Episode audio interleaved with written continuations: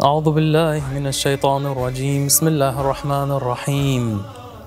الحمد لله رب العالمين والصلاة والسلام على سيدنا ونبينا وحبيب قلوبنا وشفيع نفوسنا أبي القاسم محمد وعلى آل بيته الطيبين الطاهرين. قال الله تعالى في محكم كتابه الكريم بسم الله الرحمن الرحيم والفتنة أشد من القتل 25 Jahre nach dem Tod des Gesandten Gottes Muhammad sallallahu alaihi wa alihi wasallam bekämpfte seine Ehefrau Aisha bint Abi Bakr seinen Schwiegersohn Ali ibn Abi Talib. Und allein wenn man sich diesen Satz anhört, zerbricht dieses rosa-rote Gebilde von den Gefährten, dass sie sich alle geliebt haben, dass es keinerlei Probleme zwischen ihnen gab, dass es keinerlei Erschwernisse zwischen ihnen gab. Das, das, das ganze Gebilde zerbricht, wenn man sich dieses eine äh, Ereignis anschaut. Und zwar handelt es sich um eine der größten Schlachten in der islamischen Geschichte, welches am 22. Jumadul Ula im Jahre 36 nach der Hijra stattfand. Und dies war das Ereignis der Kamelschlacht. Und die Kamelschlacht fand zur Zeit des Khalifats von Imam Amir al-Mu'minin Ali ibn Abi Talib salawatullahi wassalamu alaihi statt, weil wie, wir letztes Mal auch gesagt haben, der Imam alaihi wurde im Jahre 36 nach der Hijra zum vierten Khalifen der Muslime bestimmt. Bekannt ist diese Schlacht, wie wir gesagt haben, als Kamelschlacht oder als die Schlacht von Basra oder aber als die erste große Fitna im Islam. Und wie wir wissen, Imam Ali a.s. hatte während seiner, seines Khalifats drei große Schlachten, nämlich zum einen die Kamelschlacht, über die wir heute sprechen, die Schlacht von Safin, über die wir nächstes Mal inshallah sprechen, und die Schlacht von Nahrawan, die danach kommt inshallah. Das heißt, der Imam a.s. zur Zeit seines Khalifats, was ungefähr vier, viereinhalb Jahre andauerte, hatte er diese drei großen Schlachten zu bewältigen. Und manch einer mag sich fragen, wie kann es sein, dass der Imam in dieser kurzen Zeit so viele innerislamische Kriege hatte und so viele innerislamische Schlachten zu bewältigen hatte? Und diese Frage wurde ihm auch tatsächlich einmal gestellt. Wieso, O oh Ali, zu deiner Zeit, zu, der Islamisch, zu, zu deinem Khalifat gab es so viele islamische Schlachten, die du bewältigen musstest? Und seine Antwort war, schaut, schaut, wie der Imam geantwortet hat. Er sagte, während die anderen regiert haben, mussten sie mit Leuten umgehen wie mir. Doch als ich regierte, musste ich mit Leuten umgehen wie sie. Allein diese Bedeutung, die der Imam a.s. hat, da spürt man wirklich den Schmerz im Herzen des Imams a.s. Und die Schlacht hat ihren Namen, also Kamelschlacht, aufgrund der Tatsache, dass Aisha bint Abi Bakr ein Kamel ritt und die gegnerische Armee gegen Ali ibn Abi Talib a.s. geführt hat. Das Interessante an der ganzen Sache ist, dass wir niemals in einer Freitagspredigt, beispielsweise in einer sunnitischen Moschee, werden wir niemals hören, dass ein Prediger freiwillig über die Kamelschlacht spricht. Wir werden niemals in einer sunnitischen Moschee gehen, in einem sunnitischen Land, ein Freitagsgebet beiwohnen und mitbekommen, dass der Prediger über die Kamelschlacht spricht. Er wird übers Gebet fasten, übers, übers Gebet sprechen, übers Fasten sprechen, über die Hajj, über Tawhid, über Prophetentum, über all das wird er sprechen. Aber er wird sich niemals dieser Thematik Kamelschlacht nähern. Wieso? Man wird niemals hören, Zubair gegen Ali. Man wird niemals hören Aisha gegen Ali. Man wird niemals hören Talha gegen Ali. Wieso? Weil sobald man in dieses Thema einsteigt, wird eine Generation erzogen, danach kommt eine Generation, die sich gefragt haben, wieso gab es diese Kämpfe? Wieso gab es diese Kriege gegen Ali ibn Abi Talib? Ali ist doch der vierte rechtgeleitete Khalif, der vierte rechtmäßige Khalif. Weshalb zieht sein, die Ehefrau des Propheten 25 Jahre nach dem Tod des Propheten gegen den vierten rechtgeleiteten Khalif in den Krieg? Was ist der Grund dafür? Und deshalb versucht man so gut es geht, diese Thematik verdeckt zu halten nicht anzusprechen, weil sobald man diese anspricht, werden diverse Wahrheiten aufgedeckt. Und dann zerbricht dieses goldene Bild der Sahaba, das sich alle geliebt haben. Radiyallahu anhum ajma'in. Gott möge mit ihnen allen zufrieden sein. Es war alles gut. Sie haben sich alle geliebt. Dieses Bild wird wackelig. Dieses Bild bröckelt. Und wenn man weiter einsteigt in, dieses, äh, in, dieses, in diese Thematik, dann zerbricht dieses idyllische Bild von den Sahaba komplett. Und das will man verhindern. Denn wenn man sich, wenn man sich wirklich ganz objektiv fragt, okay, der Prophet sallallahu alaihi starb im Jahre 11 nach der Hijra. 25 Jahre später kam der Fürst der Gläubigen Ali ibn Abi Talib an die Macht und regierte als vierter Khalif. Weshalb zog die Ehefrau des Propheten, Aisha, in den Krieg gegen den vierten rechtgeleiteten Khalifen? Obwohl doch der Prophet sagte, Ali ist von mir wie Harun zu Musa war. Das heißt, welch eine erhabene Position hat der Fürst der Gläubigen? Und wie kann es sein, dass Aisha, die Frau des Propheten, in den Krieg gegen ihn äh, zieht? Die Kamelschlacht ist also tatsächlich ein Gebiet, eine Thematik, wo sich keiner freiwillig oder wo keiner freiwillig dieses Thema betreten will. Denn viele unangenehme Fragen werden dadurch gestellt. Und genauso hat man es auch übrigens mit Karbala gemacht. Karbala, genau das gleiche Spielchen, hat man komplett verdeckt, komplett außer Acht gelassen damit, wenn sich jemand, weil wenn sich jemand damit auseinandersetzt, dann werden viele unangenehme Fragen gestellt, die man nicht so leicht beantworten kann. Und das möchte man dementsprechend natürlich nicht machen. Und ich kannte selber jemanden, damals zu Studienzeiten war ich mal in einer sunnitischen Moschee zum Freitagsgebet und habe dann mit dem Imam, quasi mit dem Vorbeter gesprochen, der auch in Saudi-Arabisch studiert hat und einer als gelehrt quasi gilt. Und ich habe ihn mal auf Karbala angesprochen. Er hat noch nie in seinem Leben was davon gehört. Er wusste nicht, was Karbala ist. Er wusste nicht, was dort passiert ist. Er hat nichts darüber gehört. Ein paar Tage später kam er zu mir, meinte, ich habe mich ein bisschen informiert, das ist so schlimm. Ich frage mich, wieso wir es in der Universität in Saudi-Arabien nicht gelernt haben. Wieso wir kein einziges Wort darüber gehört haben. Und nicht nur er hat es gesagt, auch ein großer sunnitischer Gelehrter und Prediger, der auch öfters im Fernsehen auftritt, ähm, der selber gesagt hat, und er ist ein sunnitischer großer Gelehrter, er selber hat gesagt, zu seinen Studienzeiten ging er mal zu einem seiner Lehrer und er hat sich mit diesem Thema Karbala auseinandergesetzt. Er ging zu seinem Lehrer und hat ihn gefragt, Lehrer, wieso behandeln wir das Thema Karbala nicht im Unterricht? Wieso haben wir bisher nicht ein einziges Mal was darüber gehört? Ich bin schon seit so vielen Jahren hier an der Universität und noch nie haben wir dieses Thema behandelt. Und er sagte unter sich, unter, also die waren nur zu zweit, keiner hat zugehört, er sagte unter uns, wir erzählen nicht von Karbala, weil wir Angst haben, dass die Leute dann beeinflusst werden und Schiiten werden.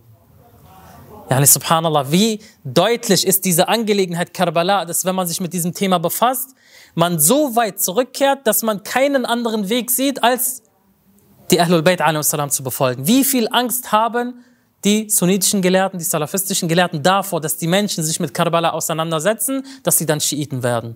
Dass sie dann der Ahlul Bayt salam folgen, dass dieses rosarote Gebilde, dieses goldene Gebilde, das Sahaba komplett in sich zusammenbricht. Daher wenn wir uns also fragen, wie kann es sein, dass Aisha gegen Imam Ali in den Krieg gezogen sind, braucht man nur in die Geschichte zurückzukehren und zu schauen, was ihr Vater mit Fatima gemacht hat. Dann wird man wissen und dann wird man feststellen, was seine Tochter mit Ali a.s. gemacht hat. Genauso wie ihr Vater Fatima a.s. unterdrückt hat, hat seine Tochter Ali a.s. Ähm, ähm, Ali a.s. angegriffen und in einen Krieg verwickelt. Und deshalb, wenn wir also heute über die Kamelschlacht sprechen, dann sprechen wir nicht über ein historisches Ereignis nur, wir sprechen über ein Ereignis, das diverse Fundamente anderer Rechtsschulen bildet.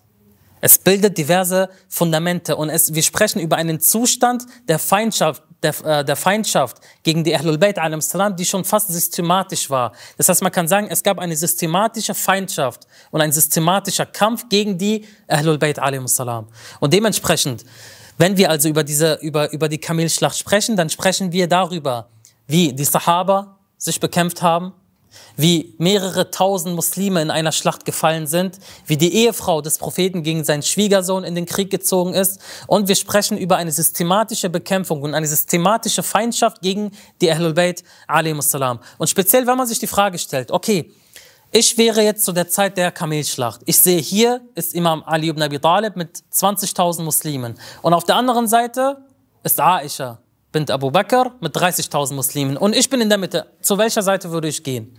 Würde ich zur Seite der Ehefrau des Propheten gehen, Mutter der Gläubigen, wie der Koran sagt, oder würde ich zu Ali ibn Abi Talib gehen, der als Seele des Gesandten Gottes bezeichnet wird? Und wie kann es vor, vor allem, wenn man sich mal die sunnitische Seite betrachtet, wie kann es sein, dass eine rechtgeleitete Person eine andere rechtgeleitete Person bekämpft? Aisha, der das Paradies versprochen wurde. Talha, der, der, dem das Paradies versprochen wurde. Zubair, dem das Paradies versprochen wurde, bekämpft Ali, dem das Paradies versprochen wurde. Ammar bin Yasser, dem das Paradies versprochen wurde. Wo ist da die Logik? Wie passt das zusammen? Und deshalb wollen wir auf diese Fragen heute eingehen. Und wenn wir diese Fragen auch ähm, weitergeben an unsere sunnitischen Geschwister, dann kommen immer drei Antworten. Die erste Antwort ist immer, wir lesen gemeinsam Sura 49, Sura 49 Vers 9. Was heißt, oder was lesen wir dort? Und wenn zwei Gruppen von den Gläubigen miteinander kämpfen, so stiftet Frieden zwischen ihnen. Sie sagen, die, es waren zwei Gruppen von Gläubigen, sie haben gekämpft. Unsere Aufgabe ist es, Frieden zwischen ihnen zu stiften. Das heißt, so tun, als wäre nichts passiert, Frieden zu stiften, alles war gut. Das Interessante ist, wenn man sich mal anschaut, wann dieser Vers herabgesandt wurde und zu wem, nämlich zu zwei Stämmen von Medina, die gerade Muslime geworden sind, Aus und Khazraj, wo es eine, wo es Streit zwischen diesen beiden Stämmen gab. Zwei beduinische Stämme, die im Krieg miteinander standen, die im Kampf miteinander standen, da hieß es, kommt und stiftet Frieden zwischen ihnen. Wollen wir also tatsächlich zwei beduinische Stämme, die gerade Muslime geworden sind, vergleichen mit Aisha, Mutter der Gläubigen, Ali ibn Abi Talib, der vierte rechtgeleitete Khalif, kann es also tatsächlich sein, dass wir diese, diesen Vers auf diese Persönlichkeiten anwenden, der eigentlich auf diese, ähm, auf diese Gruppierung, auf diese Stämme von Medina herabgesandt wurde? Die zweite Antwort, die dann immer wieder kommt, ist, Bruder, das, was dort passiert ist, war eine große Fitna. Nur Allah subhanahu wa ta'ala weiß, weiß, was passiert ist. Mach eine Decke drüber Allahs Wohlgefallen auf ihn allen und behandle das Thema nicht. Es ist, es ist etwas nicht Schönes passiert, es war Fitna, vergessen wir das Thema, alles, alles ist gut. Obwohl, wie oft der Koran sagt, denkt über die Leute nach aus der Geschichte, zieht Konsequenzen und Lehren aus der Geschichte, denkt über die Leute von Musa nach, über die Leute von Isa, über die Leute von Suleiman, über die Leute von Daud, denkt über die Geschichten von Yusuf nach, über die Geschichten der Gefährten der Höhle und so weiter, zieht Konsequenzen daraus. Und wenn wir mit den sunnitischen Geschwistern sprechen, und über die Geschichten von Musa erwähnen, dann ja, erzählt die Geschichten von Musa, erzählt die Geschichten von Isa, erzählt die Geschichten der Propheten. Aber wenn es dann um die Geschichte unseres eigenen Propheten geht, was denn nach seinem Tod passiert ist, dann heißt es plötzlich, nein, verdecken wir dieses Thema, da ist etwas passiert, interessiert uns nicht. Aber jetzt mal ganz ehrlich, für wie dumm wollt ihr uns verkaufen? Zehntausend Muslime sind in der Kamelschlacht gestorben. Wer ist dafür verantwortlich? 20.000 Muslime auf der Seite von Amir al-Mu'minin Ali ibn Abi Talib standen da, 30.000 standen an der Seite von Aisha. Im Krieg sind 10.000 Muslime gestorben. Wie kannst du mir sagen, ich soll mich von dem Thema abwenden und keine Fragen stellen? Wer ist für das Blut dieser 10.000 Muslime verantwortlich? Wie sehr muss man quasi, ähm, wie sehr muss man jemanden quasi, ich weiß, mir fehlen manchmal die Worte, um das zu beschreiben, aber wie, für wie dumm will man jemanden verkaufen, dass man sagt, vergiss dieses Thema, mach ein großes X über dieses Thema, 10.000 Muslime sind gestorben, egal, frag nicht, leb weiter, alles ist gut. Nein. Wenn heute ein Mord passiert, wie viele, wie viele Institutionen, wie viele Menschen mischen sich ein, um diesen Mord aufzuklären? Wir haben die Polizei, wir haben äh, LKA, wir haben ähm, Kriminalpolizei, alle mischen sich ein, alle kommen, um diesen Mordfall zu klären, um zu schauen, wer ist dafür verantwortlich, er muss zur Rechenschaft gezogen werden. Und manchmal findet man erst nach 30 Jahren den Mörder, aber man bleibt dran. Und hier sind 10.000 Muslime gestorben und ihr wollt uns sagen, redet nicht darüber, stellt keine Fragen, macht eine große schwarze Decke um drumherum, alle haben sich geliebt, alles war gut. Tut mir leid, mit keinem Intellekt lässt sich sowas vereinbaren. Und deswegen hat mal ein Dichter etwas sehr Schönes gesagt. Er sagte, sie greifen uns an, weil wir 14 Masumin haben, während sie 100.000 Masumin haben. Wir als Anhänger der Rechtsschule der Ahlbayt, wir haben 14 Unfehlbare. Das ist der Gesandte Gottes Muhammad, Imam Amir al-Mu'minin, Fatima al-Zahra, Imam Hassan, Imam Hussein und die Nachfahren von Imam al-Hussein bis zu Imam al-Hujja, Ajalallah Faraj al-Sharif. Das sind unsere 14 Ma'sumin. Während sie uns dafür tadeln, dass wir diese 14 Ma'sumin haben, haben sie 100.000 Ma'sumin. Wieso? Kritisiere nicht die Sahaba. Sie waren alle gut. Sie haben keine Fehler gemacht. Alles war super. Äh, Gottes Wohlgefallen auf sie alle. Deshalb, das ist so die zweite Antwort, die kommt. Die dritte Antwort ist immer die bequemste und einfachste Antwort, die wir immer wieder finden. Wenn es ein Problem irgendwo gibt, erfinde einen Juden, der war daran schuld. In diesem Fall Abdullah ibn Saba, ein jemenitischer Jude, kam und hat Unfrieden gestiftet zwischen Ali und Aisha. Als wären Ali und Aisha so zwei kleine Kinder, jemand kommt und flüstert dem was ins Ohr und flüstert dem was ins Ohr und dann bekriegen die sich, ohne drüber nachzudenken. Ali, das Tor der Weisheit, Ali, das Tor des Wissens, Lässt er sich von jemandem einfach so ähm, veräppeln, sage ich mal, um, und zieht dann in den Krieg und verursacht 10.000 tote Muslime? Oder Aisha, die Mutter der Gläubigen, die Lieblingsfrau des Propheten, wie die sunnitischen Geschwister sagen, wobei wir natürlich sagen, das stimmt natürlich nicht.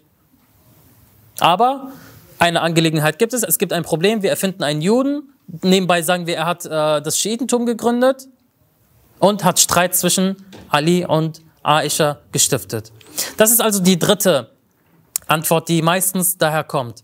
Deshalb, immer wenn jemand zu uns sagt, ihr Anhänger der Rashula der Ahlul Bayt, ihr beleidigt die Sahaba, ihr respektiert nicht die Sahaba, ihr beschimpft die Sahaba, sagen wir nein. Stopp. Woher kommt diese Lügen? Woher kommt dies? Nein. Wir beleidigen nicht die Sahaba, wir verfluchen nicht die Sahaba, wir beschimpfen nicht die Sahaba, wir respektieren die Sahaba, die auf der Seite von Ali ibn Abi Talib waren. Wie Salman, Abu Dhar, Miqdad, Ammar, Malik, Adi ibn Hatem, diese Sahaba, die auf der Seite von Ali ibn Abi Talib waren. Al-Rasi, wie man so schön sagt. Diese Gefährten respektieren wir, diese Gefährten lieben wir und viele weitere, die auf der Seite von Ali ibn Abi Talib waren.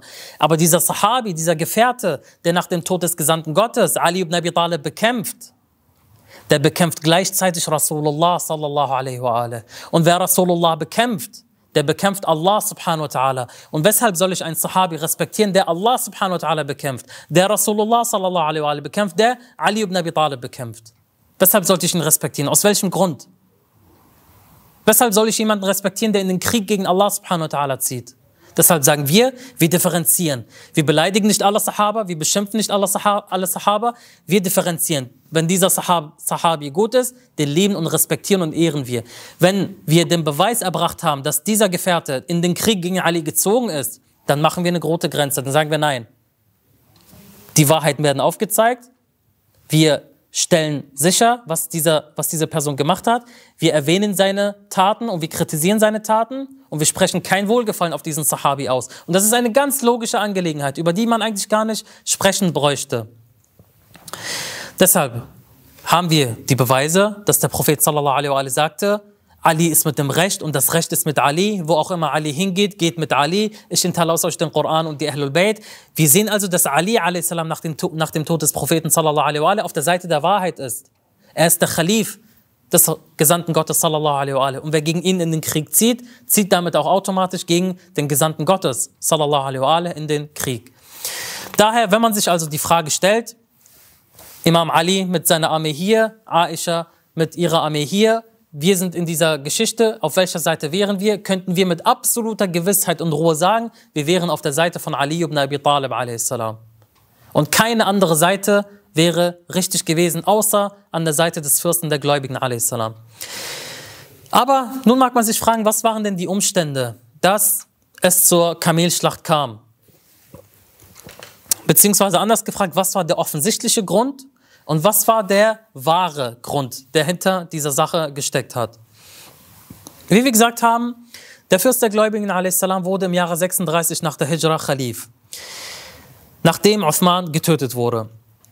Wie wir auch im letzten Vortrag gesagt haben, Uthman hat sich zu, zur Zeit seines Khalifats sehr, sehr viele Feinde gemacht. Es gab sehr viele Feinde, die den Tod von Uthman wollten. Er hat, wie wir gesagt haben, zum einen Beni Umayyah an die Macht zurückgebracht, also die Umayyaden an die Macht gebracht. Er hat Al-Hakam ibn al-As und seinen Sohn Marwan ibn al-Hakam zurück an die Macht geholt. Marwan ibn al-Hakam war sein Schwiegersohn und sein Neffe gleichzeitig. Er hat ihn als Gouverneur eingesetzt. Er hat Beni Raffar verärgert, weil er Abu Dhar in der Wüste hat sterben lassen. Er verärgerte Beni Sohra. Er hat Aisha verärgert, indem er zu ihr sagte, wenn du Fatima ihr Erbe verweigerst, wieso sollst du dann Erbe bekommen? Weil wenn du sagst, der Prophet vererbt nicht, dann muss es für alle gelten. Wenn Fatima kein Erbe bekommt, dann kriegst du auch kein Erbe. Sie war darüber verärgert und nannte ihn auch, du nannte oder bezeichnete ihn als langbärtigen Juden, wie wir auch gesagt haben. Er hat also sehr viele Leute verärgert. Darunter kamen 700 Menschen aus Ägypten, die seinen Tod wollten. Talha wollte seinen Tod, äh, Abdurrahman ibn Auf wollte seinen Tod, Zubair wollte seinen Tod, ähm, zahlreiche Leute aus Kufa kamen und wollten seinen Tod, viele Leute aus Basra kamen und wollten seinen Tod. Das heißt, er hat sich sehr, sehr, sehr, sehr, sehr viele Feinde gemacht, die alle seinen Tod wollten. Der einzige, der ihn geschützt hat, war Ali ibn Abi Talib a.s. Er hat seine beiden Söhne, Hassan und Hussein, vor die Tür gestellt sodass Uthman 49 Tage in seinem Palast war und sie haben auf ihn aufgepasst. Und Ali ibn Abi Talib sagte, oh ihr Muslime, was ist los mit euch? Wir, sind, wir müssen eine Einheit sein. Es kann nicht sein, dass wir kommen und jetzt jemanden töten ohne einen Gerichtsprozess, ohne ihn anzuhören und so weiter. Lasst uns vernünftig bleiben. Wir müssen eine Einheit bilden. Jedenfalls, Aisha ging zu Ibn Abbas und sie bat ihn, dass er Uthman beseitigt und wer sollte Khalif werden? Balha. Aisha war sehr eng mit Talha und Zubair. Wieso? Weil Talha war mit der jüngeren Schwester von Aisha verheiratet und Zubair war mit der älteren Schwester von Aisha verheiratet. Das heißt, sie standen in einem Familienverhältnis. Und als Uthman starb, wie wir gesagt haben, kamen die Menschen zu Ali ibn Abi Talib, wollten ihn als Khalifen. Er wollte erstmal nicht, sie haben darauf bestanden, sodass er dann am Ende gesagt hat, okay, ihr besteht darauf, ihr wisst, was euch erwartet. Ich habe euch gesagt, wenn ich Khalif werde, dann werde ich gerecht urteilen. Dann wird es keinerlei Vetternwirtschaft mehr geben, dann wird es nur noch Gerechtigkeit geben. Die Menschen haben gesagt, ja, O Fürst der Gläubigen, wir wollen, dass du Khalif wirst. Der Imam sagte, okay, jetzt wo ich Khalif geworden bin, das erste, was ich mache, ist, die Gouverneure, die Uthman ibn Affan eingesetzt hat, die umayyadischen Gouverneure, sie allesamt abzusetzen. Diese ganzen Umayyaden, die Uthman hereingebracht hat, die werden alle jetzt abgesetzt und bekommen keinerlei Macht mehr. Und der Imam a.s. war ungefähr so 58 bis 59 Jahre alt ungefähr. Und er hat die Umayyaden allesamt abgesetzt. Und einer dieser Gouverneure von Jemen namens Ya'la ibn Umayyah wurde auch abgesetzt. Dieser hat 60.000 Goldmünzen gestohlen, 600 Kamele und darunter war ein besonderes Kamel namens Askar, das hat man Askar genannt, was 200 Goldmünzen wert war. Er hat sie allesamt gestohlen und ist nach Mekka geflüchtet. Dort wollte er sich mit allen anderen Gouverneuren zusammentun, die von Ali ibn Abi Talib abgesetzt wurden und sie wollten gemeinsam beraten, wie sie gegen Ali vorgehen können, was sie denn machen können, um Ali a.s. dafür zu bestrafen, dass er sie abgesetzt hat. Er nahm also das Kamel, Kamel und ging nach Mekka. Als Uthman getötet wurde, kamen Talha und Zubair zu, zu Amir al-Mu'minin a.s. Und ihr kennt diese, und da war eben äh, diese, diese bekannte Geschichte mit der Kerze, die sicherlich manche kennen. Talha und Zubair kamen zum Fürsten der Gläubigen. Der Imam a.s. hatte eine Kerze an. Er fragte sie, weshalb seid ihr? Seid ihr aus privaten Gründen hier oder aus Gründen der Muslime? Sie sagten, wir sind aus privaten Gründen hier. Dann machte er die Kerze aus und machte eine andere Kerze an. Und sie fragten ihn, oh Ali, wieso hast du das gemacht? Er sagte, diese Kerze wurde vom Geld der Muslime bezahlt. Ihr seid aber hier wegen privaten Angelegenheiten. Deswegen mache ich diese Kerze aus, die aus dem Geld der Muslime bezahlt wurde. Und ich mache diese Kerze an, die ich mit meinem eigenen Geld gekauft habe. Das war Ali ibn Abi Talib a.s. Sie kamen daraufhin zu ihm, sagten, oh Ali, wir möchten, das, wir möchten ein Teil deiner Regierung sein. Wir möchten ein Teil deines Staates sein. Wir kennen uns schon so lange. Wir waren an deiner Seite. Wir waren an der Seite des Gesandten Gottes. Wir kämpften mit dir und mit dem Gesandten Gottes in Badr und Uhud. Wir möchten Posten haben in deiner Regierung. Der Imam sagte nein. Es stimmt zwar, dass wir uns lange kennen und wir gemeinsam gekämpft haben, aber diese Posten, diese Regierung bekommen nur Leute, die dazu auch fähig sind. Ja, nur weil ihr meine Freunde seid, heißt es nicht automatisch, dass ich euch irgendwie irgendwo einsetze und Machtposition gebe. Nur die, die dafür geeignet sind, die kommen auch in Frage. Er hat sie also zurückgewiesen. Was tat Ali a.s. als nächstes? Er wollte die Mörder von Uthman finden. Weil Uthman wurde getötet und er wollte natürlich die Mörder finden und die Mörder waren irgendwo in Medina.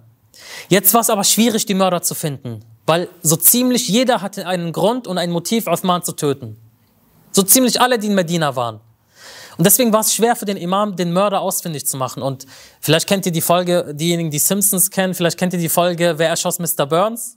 Das war so ähnlich. Da ähm, hat jemand Mr. Burns erschossen und alle in Springfield äh, hatten ein Mordmotiv. Und man wusste nicht, wer das war, weil jeder ein Motiv hatte, ihn zu töten. So ähnlich kann man sich das vorstellen. Jeder hat, hatte ein Motiv, Uthman ibn Affan zu töten. Und es gestaltete, gestaltete sich für den Imam schwierig, den Mörder zu finden. Weil wir brauchen natürlich Zeugen, wir brauchen ein Gerichtsverfahren, es muss eine gerechte Bestrafung geben. Wir können nicht einfach kommen, irgendjemanden nehmen und ihn töten oder bestrafen und sagen, er hat Uthman getötet. Wir brauchen Zeugen und das alles muss natürlich gerecht vor sich gehen. Talha und Zubair haben daraufhin Medina verlassen, nachdem sie von Imam Ali a.s. zurückgewiesen wurden. In dieser Zeit, als Uthman getötet wurde, war Aisha auf dem Weg von Mekka nach Medina. Und dann hat sie gehört, Uthman wurde getötet und Ali ist Khalif geworden. Das hat sie verärgert. Sie hat schon ihr Leben lang Ali niemals gemocht. Sie hatte schon immer Feindschaft gegen Ali in ihrem Herzen gehegt. Und als sie dann hörte, dass Ali Khalif geworden ist, ist sie explodiert vor Wut quasi. Und deshalb hat sie sich entschieden, ihren Weg nicht nach Medina fortzusetzen, sondern nach Mekka zurückzukehren. Wohin? Zum Haus von Abdullah ibn Hadrami. Weil Talha, Zubair, alle Gouverneure von Uthman, Aisha, sie alle versammelten sich dann in diesem Haus. Sie alle haben dann überlegt, Talha und Zubair, sie wurden abgelehnt, sie haben keine Posten bekommen, die anderen Gouverneure wurden abgesetzt von Ali ibn Abi Talib, sie hatten keine Macht mehr. Aisha hat mitbekommen, dass Ali jetzt der Khalif geworden ist, äh, ist obwohl sie wollte, dass Talha der Khalif wird. Sie alle haben sich also in Mekka getroffen und in diesem Haus haben sie überlegt, was können wir tun, um Ali zu stürzen? Was können wir machen, um Ali zu bekämpfen?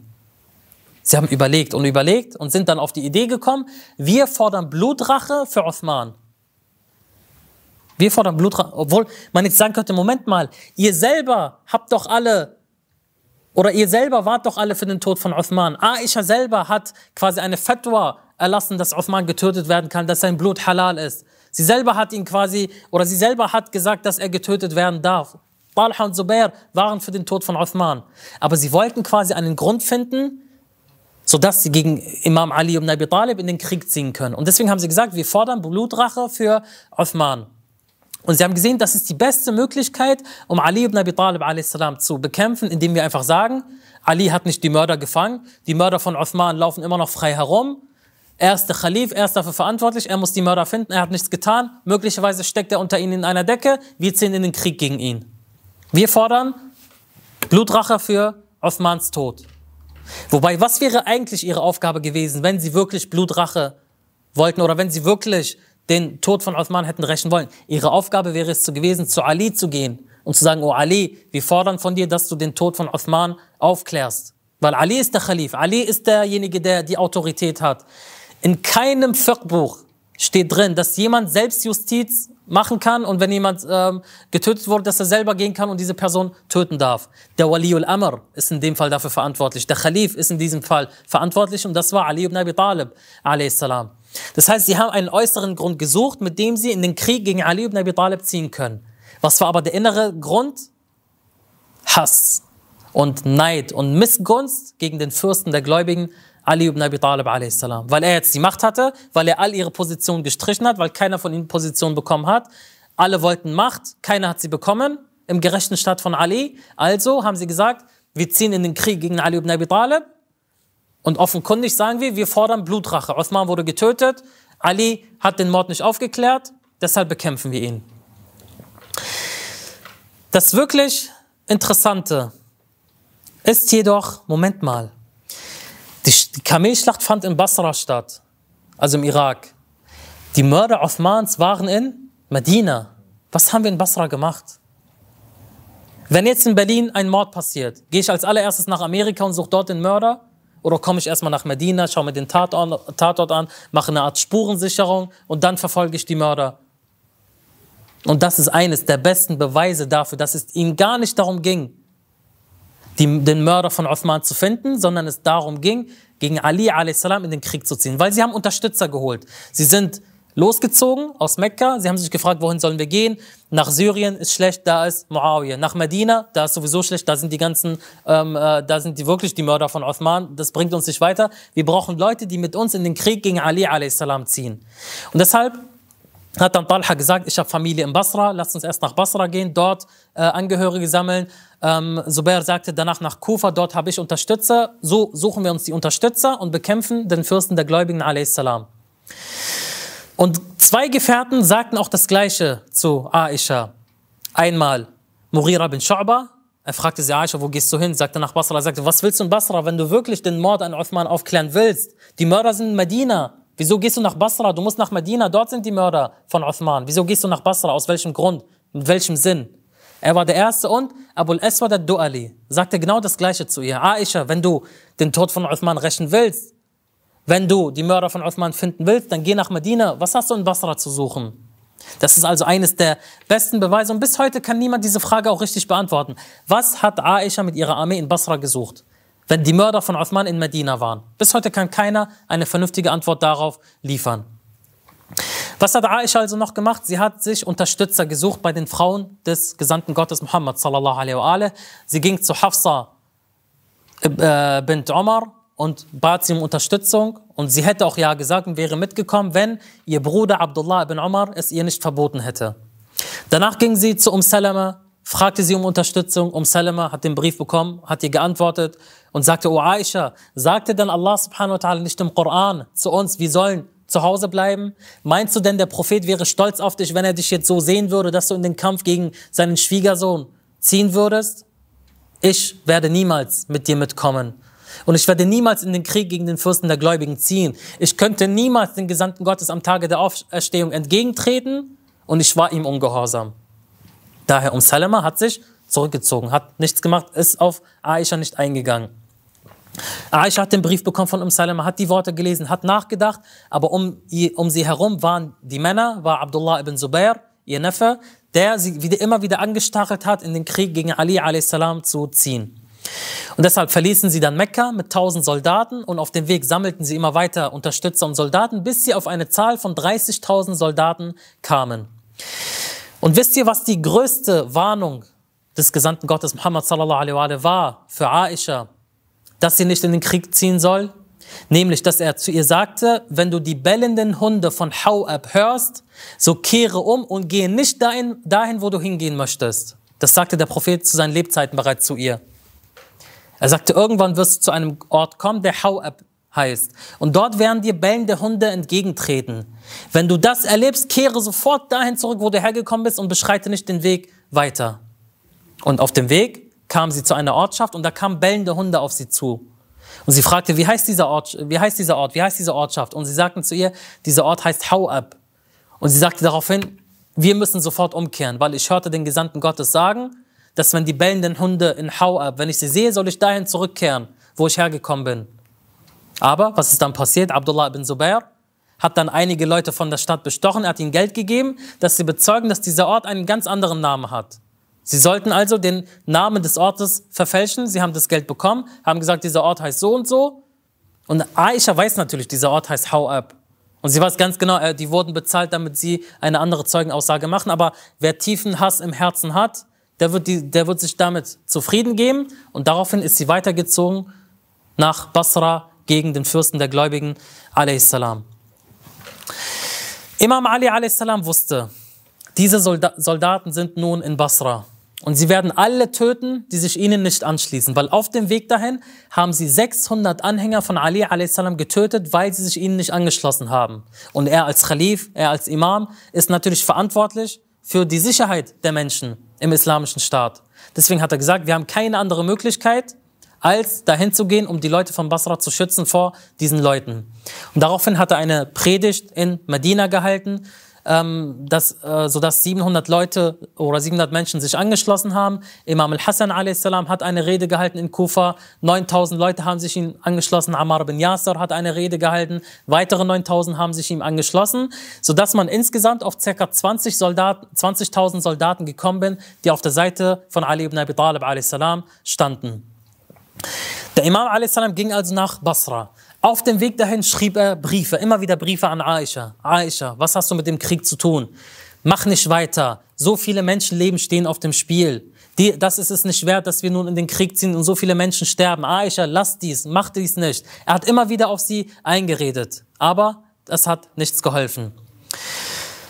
Das erste, was Imam Ali a.s. tat, als er in Basra ankam und der Armee gegenüberstand, war zur Mubahala aufzurufen. Die Mubahala kennt ihr sicherlich, was der Prophet sallallahu alaihi mit den Christen von Najran gemacht hat. Das erste, was er gemacht hat, ist, die gegnerische Armee zur Mubahala aufzurufen. Das heißt zu sagen, ihr holt unsere, wir holen unsere Leute, ihr holt eure Leute und wir sprechen den Fluch Gottes auf den Lügner aus. Und damit hat es sich, ohne Krieg, ohne Blutvergießen oder sonst irgendwas. Aber natürlich hat, hat die Gegenseite dies verhindert. Danach, Ali a.s. ging zu Talha, sagte, O Talha, wir waren gemeinsam mit dem Propheten, haben gemeinsam an seiner Seite gekämpft, in Badr, in Uhud. Hast du das alles vergessen? Nun stehst du tatsächlich hier, um mich zu bekämpfen? Und Talha sagte, du, O Ali, du versteckst die Mörder von Uthman, du verteidigst die Mörder von Uthman, wir werden dich bekämpfen, bis wir dich töten. Danach ging Ali ibn Abi Talib zu Zubair, weil Zubair und Ali, Ali hat Zubair geliebt. Er war sein Cousin. Er war sein Cousin und er war nach Saqifa, hielt er auch zu Amir al-Mu'minin a.s., Zubair. Weil der Vater von Ali ist Abu Talib. Abu Talib hatte eine Schwester und der Sohn dieser Schwester war Zubair. Sie waren also direkte Cousin, Cousins. Ali ist zu ihm gegangen, oh Zubair, wir sind Cousins, du weißt, wie sehr ich dich liebe. Und weißt du noch, als wir einmal beim Propheten waren und der Prophet und du zum Propheten gesagt hast, wie sehr ich doch diesen Mann liebe und du, du dabei auf mich gezeigt hast. Du hast gesagt, o, o Gesandter Gottes, wie sehr liebe ich diesen Mann, also Ali ibn Abi Talib. Und der Prophet hat zu dir gesagt, O Zubair, es wird der Tag kommen, wo du gegen ihn in den Krieg ziehen wirst. Und du hast dann gesagt, niemals wird dieser Tag kommen, an dem ich mich von Ali entsage. Weißt du noch, als der Prophet dies zu dir gesagt hat? Und Zubair hat innegehalten, er hat nachgedacht. Er sagte, weißt du was, O Ali, du hast recht. Ich erinnere mich an diesen Tag. Du hast recht. Der Prophet hat das gesagt. Was hat er getan? Er hat sich umgedreht und hat, die Schlacht, hat das Schlachtfeld verlassen. Ehrenmann, könnte man sagen. Das können wir ihm als Gutes anrechnen. Auch wenn er und Talha die Köpfe der Fitna waren, immerhin hat er es ein bisschen eingesehen gegen Ende und hat das Schlachtfeld verlassen. Vier Tage später wurde er getötet. Übrigens, weil er weggegangen ist von der Armee von Aisha.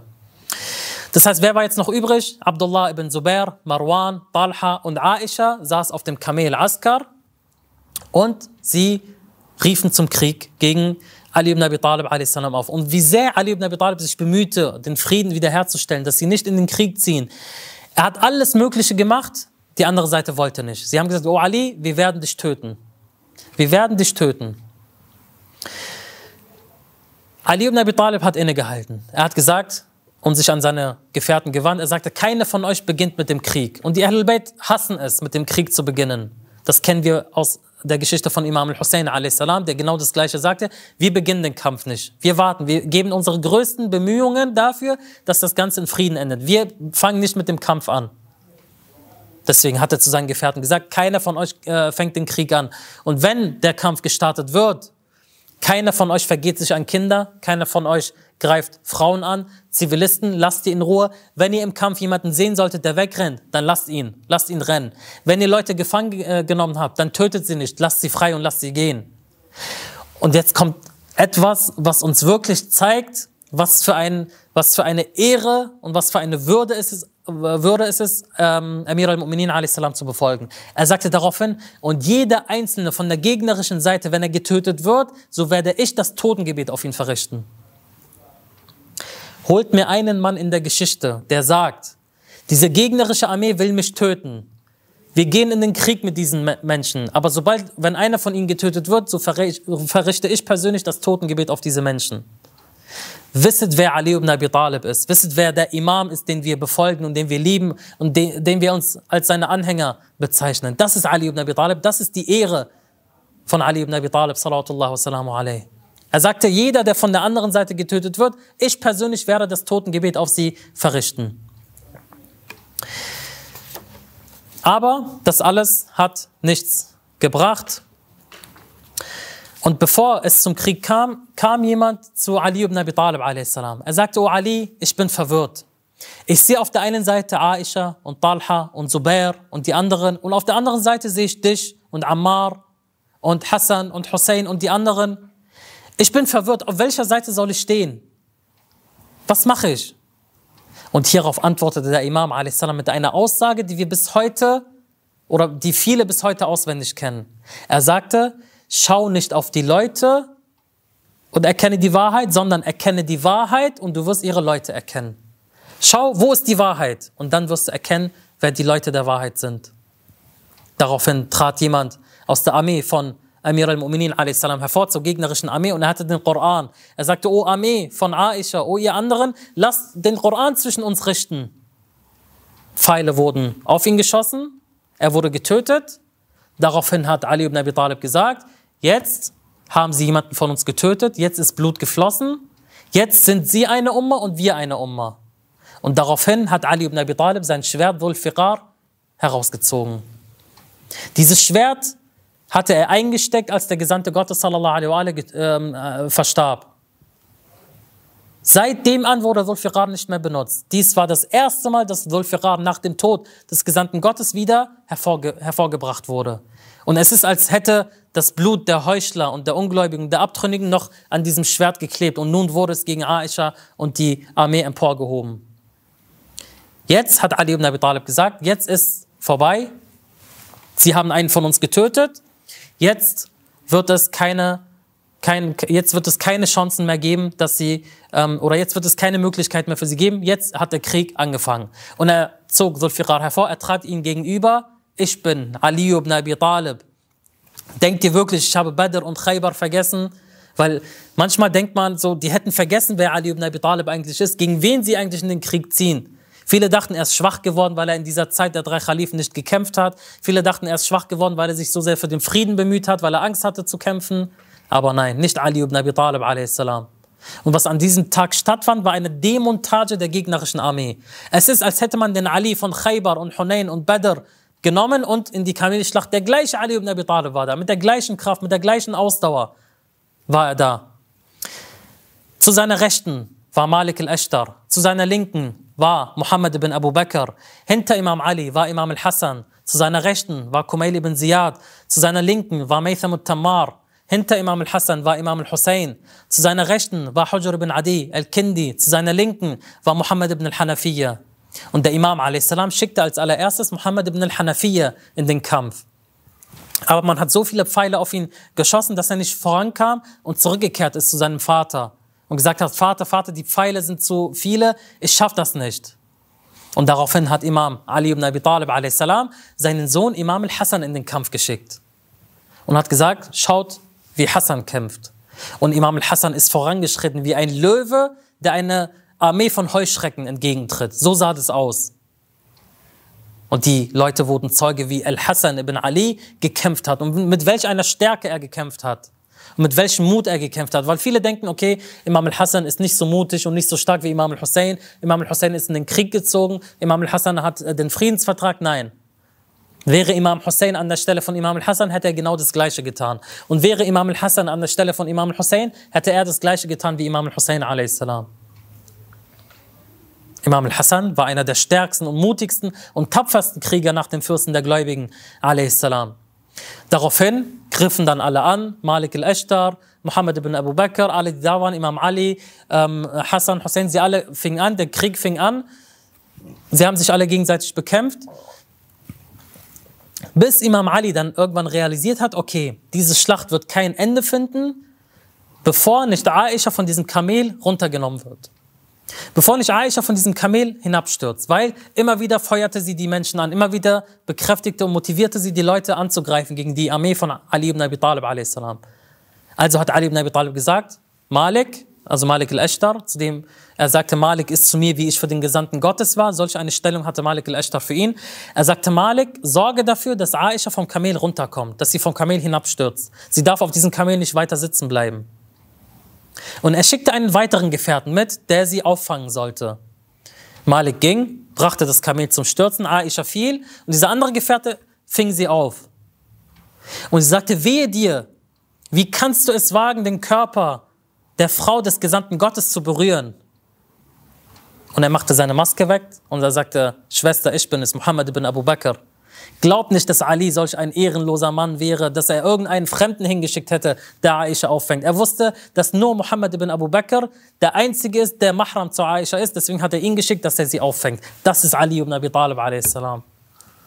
Dass er sogar in solch einer Situation dafür sorgt, dass nur ein Mahram Aisha, die für den Tod von 10.000 Muslimen verantwortlich ist, dass er sie auffängt und niemand anderes. Das ist Ali. Wisset, wer unser Imam ist. Daher, Aisha fiel, Marwan ibn al-Hakam, was hat dieser Elende auch gemacht? Ein Pfeil auf die Armee von Ali, ein Pfeil auf seine eigene Armee. Und zu sagen, schaut, sie bekämpfen, sie töten uns, los, greift sie an, bekämpft sie, weiter, los. Kennt ihr diesen, diese, diese, diese Person, die außen, die außen steht und mal diese Seite angreift und diese Seite angreift und sagt, los, bekämpft, bekämpft euch, bekriegt euch. Genauso einer war Marwan ibn al-Hakam. Talha wurde getötet, Aisha fiel vom, äh, fiel vom ähm, Kamel, Zubair ist weggegangen, 10.000 Muslime, sodass 10.000 Muslime sind gestorben, sodass am Ende der Fürst der Gläubigen a.s. die Schlacht für sich entscheiden konnte. Aber was war der Preis? Natürlich, Ali hat die Schlacht gewonnen, aber sieht auf dem Boden, 10.000 Muslime wurden getötet für nichts und wieder nichts. Für die Gier von verschiedenen Menschen, für die Aufforderung einer Frau auf dem Kamel, dass sie in den Krieg ziehen sollen. Und Ali ibn Abi Talib, diejenigen, die gefangen genommen wurden, Ali hat gesagt, lass sie nach Hause gehen, lass sie. Die, die getötet wurden, für sie hat der Imam das Totengebet verrichtet. Der Imam a.s. war müde. Er war müde von dieser Welt. Er war müde von diesen Menschen. Er war müde von all, all diesen Umständen, die da widerfahren sind. Er hatte keine Lust mehr. Glaub mir. Deswegen sagt er, Fustu wa Rabbil Kaaba. Endlich wurde ich befreit, als Abdurrahman ibn Muljam ihn geschlagen hat, während dem Sujud Fustu Rabbil Kaaba, siegreich war ich beim Herrn der Kaaba. Es ist, als wäre dieser Schlag auf den Kopf von Ali eine Erlösung für ihn gewesen.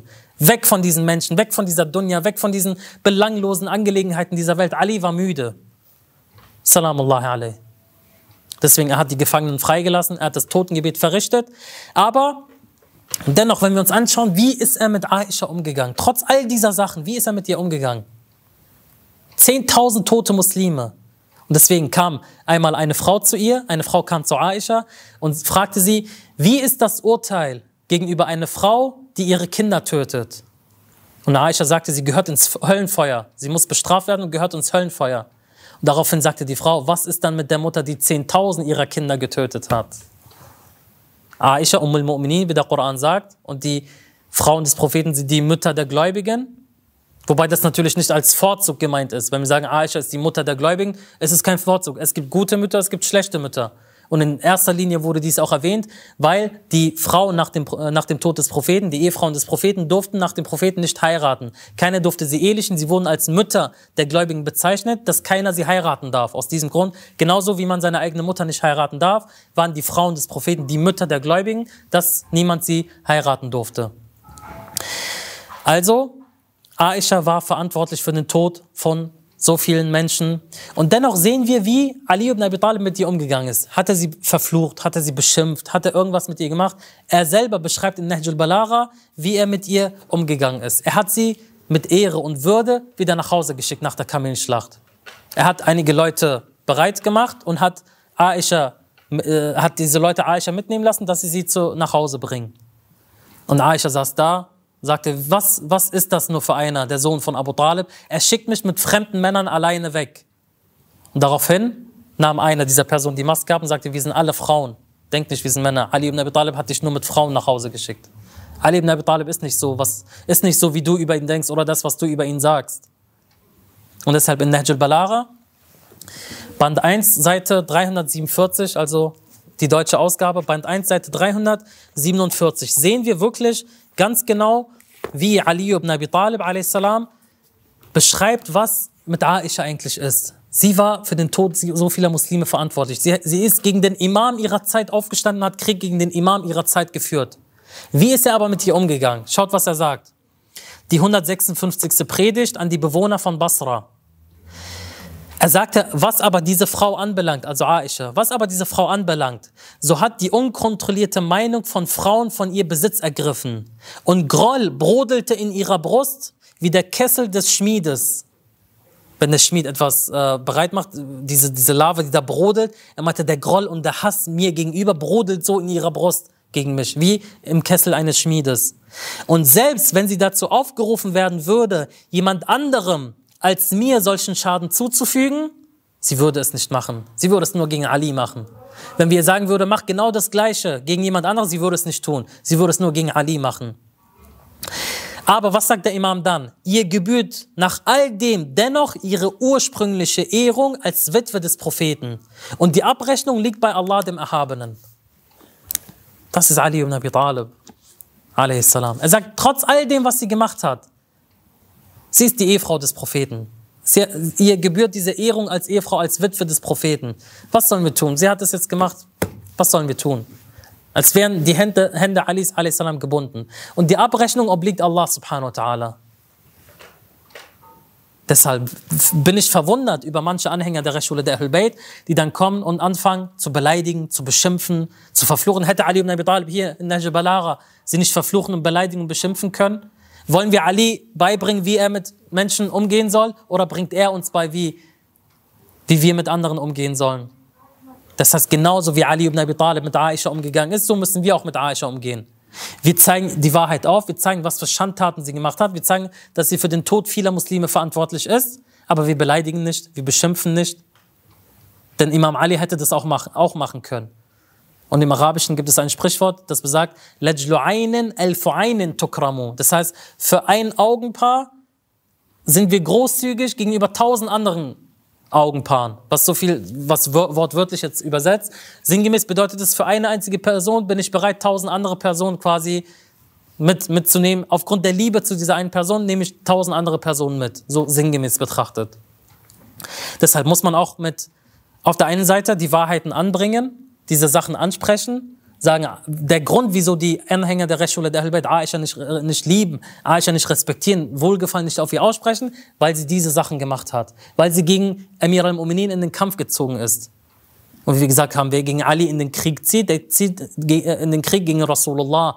Wer in den Krieg zieht gegen Rasulullah, der zieht in den Krieg gegen Allah subhanahu wa ta'ala. Deshalb, das, das ist, glaube ich, ein klarer Beweis und eindeutig dafür, wieso die Anhänger der Rechtsschule der Ahlul Bayt, salam, Aisha nicht lieben oder nicht respektieren können.